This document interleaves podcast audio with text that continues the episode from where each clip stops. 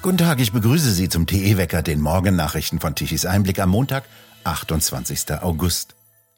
Heute beginnen in Bayern die Landtagswahlen, denn heute starten die Briefwahlen. Die eigentliche Landtagswahl in Bayern findet ebenso wie in Hessen am 8. Oktober statt. Tichys Einblick warnt auf seiner Online-Seite tichiseinblick.de mit Blick auf die Unstimmigkeiten bei den letzten Wahlen in Berlin, die TE aufgedeckt hatte, man solle als Wahlberechtigter mit Briefwahlabsicht erst am letzten Wahltag mit den Wahlunterlagen zum zuständigen Wahllokal gehen und dort mit Personalausweis legitimiert abstimmen.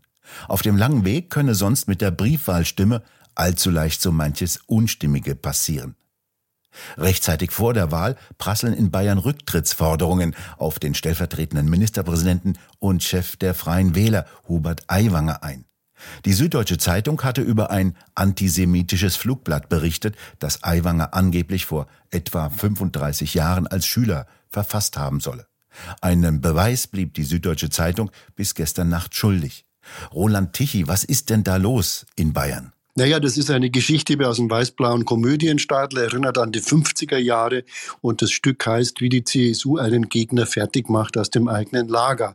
Es geht ja um Hubert Aiwanger, Chef der Freien Wähler und der ist bei der kommenden Landtagswahl so 12 bis 15 Prozent gut. Das braucht die CSU auch, weil Markus Söder ist keine Wahlkampflokomotive. Allen Wahrscheinlichkeiten nach, allen Umfragen nach landet er eher bei 35 Prozent als bei 50 Prozent. Prozent. Und machen wir uns nichts vor, in Bayern sind 35 Prozent so viel wie gestolpert. Das ist der erste Punkt. Also was tut man jetzt, wenn man einen Machtkonkurrenten beseitigen will? Das ist der Hubert Aiwanger mit seinen freien Wählern, der in diesem Gewässer fischt, in dem ja auch die CSU-Wähler herumschwimmen.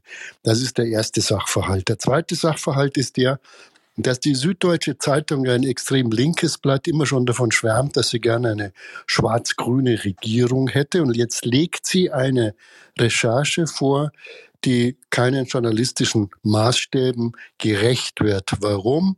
Sie wirft Herrn Aiwanger von den Freien Wählern vor, als 17-Jähriger schmutzige Texte, antisemitische Sprüche formuliert zu haben, bringt aber keinen Beleg. Alle Zeugen sind anonym. Anonyme Zeugen auch im Journalismus kannst du in der Pfeife rauchen. Erfinden kann ich das auch.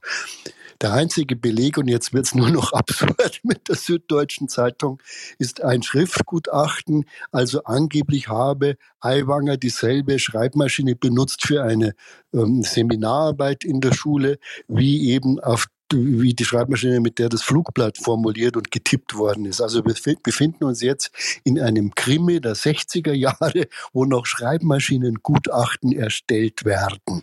Ist also schon sehr lächerlich. Sehr dünn, eine dünnere Geschichte habe ich nicht gesehen. Jetzt stellt man sich die Frage, wem nutzt das? Natürlich ist das Flugblatt unappetitlich, aber Aiwanger war damals 17. Jetzt sagt Aiwanger, er war es auch nicht selbst, sondern es war sein Bruder. Na gut, in badischen Dörfern ist immer noch das Blut dicker als Druckerschwärze. Das ist, spricht eher für die Familie Aiwanger und ihr Zusammengehörigkeitsgefühl. Vor allen Dingen aber ist die Frage, wenn wir uns die Staatsmänner der Extraklasse anschauen, die in Deutschland so herumhängen, der Bundeskanzler, der Bundespräsident, nehmen wir auch den baden-württembergischen Ministerpräsidenten Kretschmann dazu. Das sind alles frühere Linksradikale, die nun wirklich als Linksradikale menschenfeindliche Thesen vertreten haben und wie Scholz und wie Steinmeier auch Bücklinge bei den damaligen sozialistischen Machthabern in Moskau und Ostberlin gemacht haben. Oder nehmen wir Joschka Fischer, der mit seiner Putztruppe in Frankfurt nun wirklich die Juden in Frankfurt malträtiert hat, die dort Immobilienbesitzer waren. Das ist also der Hintergrund. Die einen dürfen es, die anderen dürfen es nicht. Und jetzt stellt man sich noch die Frage, nun gut, wem hilft das Ganze? Und da kommt man zu folgendem Ergebnis. Ich habe ja angefangen mit dem nicht so guten Wahlerfolg, der für Markus Söder da ist. Und da glaube ich, es läuft so, wenn es dem Markus Söder gelänge, zusammen mit den Grünen in Bayern eine schwarz-grüne Koalition zu bilden, dann hofft er sich damit für das Amt des künftigen Bundeskanzlers zu empfehlen. Ich glaube, er wird einfach dann hoffen, äh, Friedrich Merz zu ersetzen und als äh, schwarz-grüner Bundeskanzler Olaf Scholz ablösen wollen. Es ist ein ziemlich verwirrendes Spiel. Halt was ganz einfach fest. Die Süddeutsche ist ein Schmierenblatt. Ähm, der Hubert Einwanger war ein junger Kerl, der vielleicht dummes Zeug gemacht hat oder auch nicht. Wir wissen es nicht. Es gilt die Unschuldsvermutung und es gibt natürlich auch die Vermutung, dass man einem 17-Jährigen äh, verzeihen sollte. Und dann stellt man sich die Frage, wem hilft das Ganze? Und ich weiß nicht, ob es wirklich gut ist, eine schwarz-grüne Koalition in Bayern oder im Bund als Hoffnung für Deutschland zu verkaufen. Ich glaube eher, im Augenblick läuft die Stimmung. Ich bin gerade in Bayern massiv gegen Markus Söder. Viele Leute, die Aiwanger, der ja auch ein, naja, ein etwas wendiger Politiker ist, um es vorsichtig zu sagen, viele Leute wollen jetzt Aiwanger wählen, weil sie das Gefühl haben, da wird ein Spiel gespielt, wie man es in Bayern schon mal kannte bei der äh, Spielbankenaffäre. Da hat sich die CSU mit ganz schmierigen Tricks der damaligen Bayern-Partei entledigt und sie beerbt. Also das scheint jetzt wieder so ein Versuch zu sein, wenn es nicht so fürchterlich wäre in den Konsequenzen, wäre es amüsant und ein kleiner Spielfilm. Sie kennen doch diese Spielfilme, die neuerdings herumgehen, wenn es um Knödelessen und Leberkäse geht. Am 8. Oktober sind Landtagswahlen in Bayern. Ist das bis dahin vergessen oder wird das Auswirkungen haben? Nein, es kann nicht vergessen sein. Es geht ja auch immer weiter. Es gibt ja Rücktrittsforderungen, aber die Rücktrittsforderungen, die machen es schlimmer. Ich glaube, da haben einige nicht kapiert, auch in der Süddeutschen Zeitung nicht, dass es viele Wähler mittlerweile satt haben, dass insbesondere konservative Politiker äh, immer äh, beschimpft, bedroht und äh, niedergemacht werden. Es gibt offensichtlich zwei politische Möglichkeiten in dem Land. Wenn du links bist, darfst du alles bis hin zur Gewalttätigkeit. Wenn du rechts bist, werden dir auch noch die frühesten Babyschreie aus dem Kinderwagen vorgehalten. Etwas übertrieben jetzt. Also mit anderen Worten, es reicht jetzt vielen Leuten. Roland Tichy, vielen Dank für Ihre Einschätzung. Die Regierungsparteien liegen nach Umfragen insgesamt 13 Prozentpunkte unter ihrem Wahlergebnis von vor knapp zwei Jahren.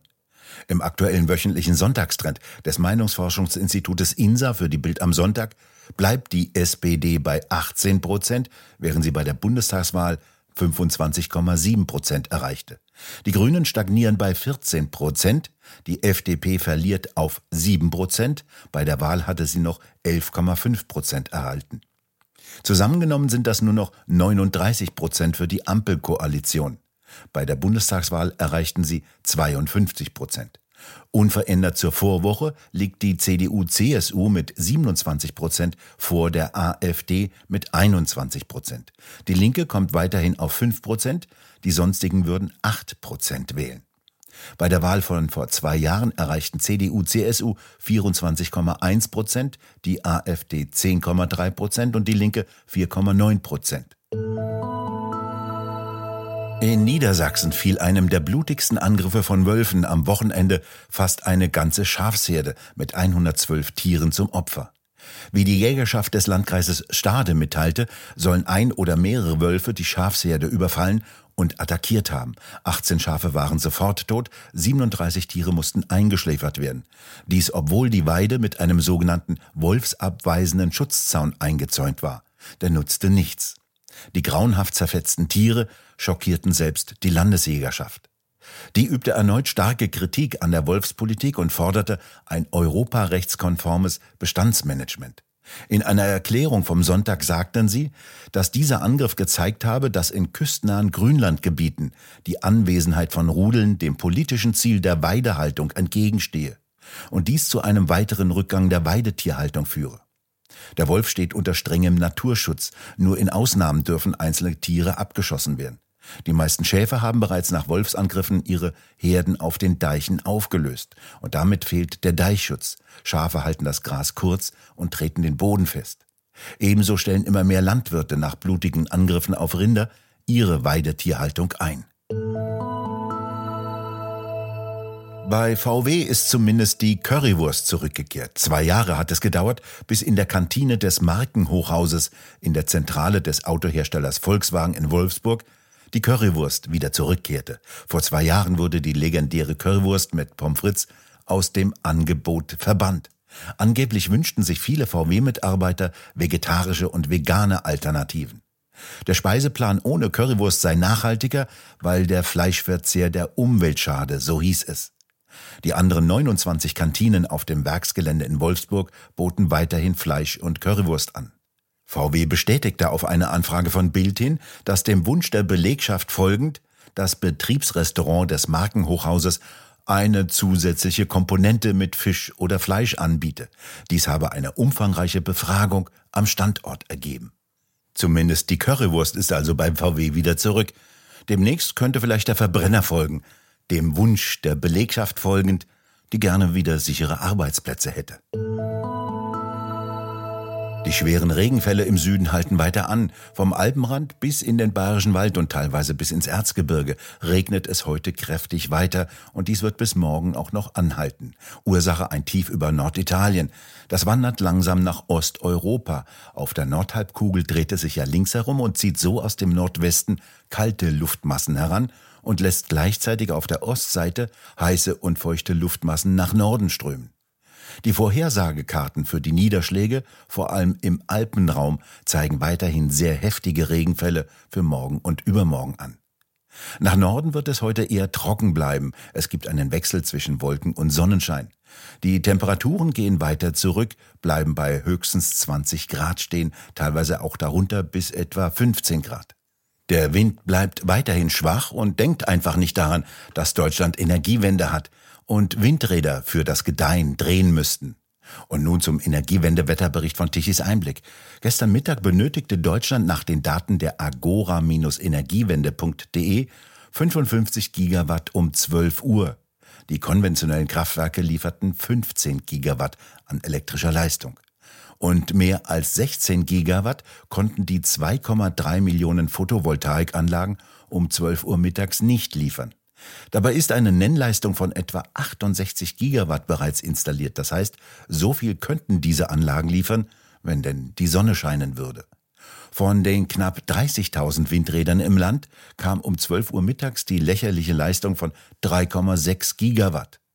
Doch sämtliche Windräder sollen etwa 65 Gigawatt an elektrischer Leistung liefern können. Doch Deutschland sollte mit den sogenannten erneuerbaren Energien versorgt werden können.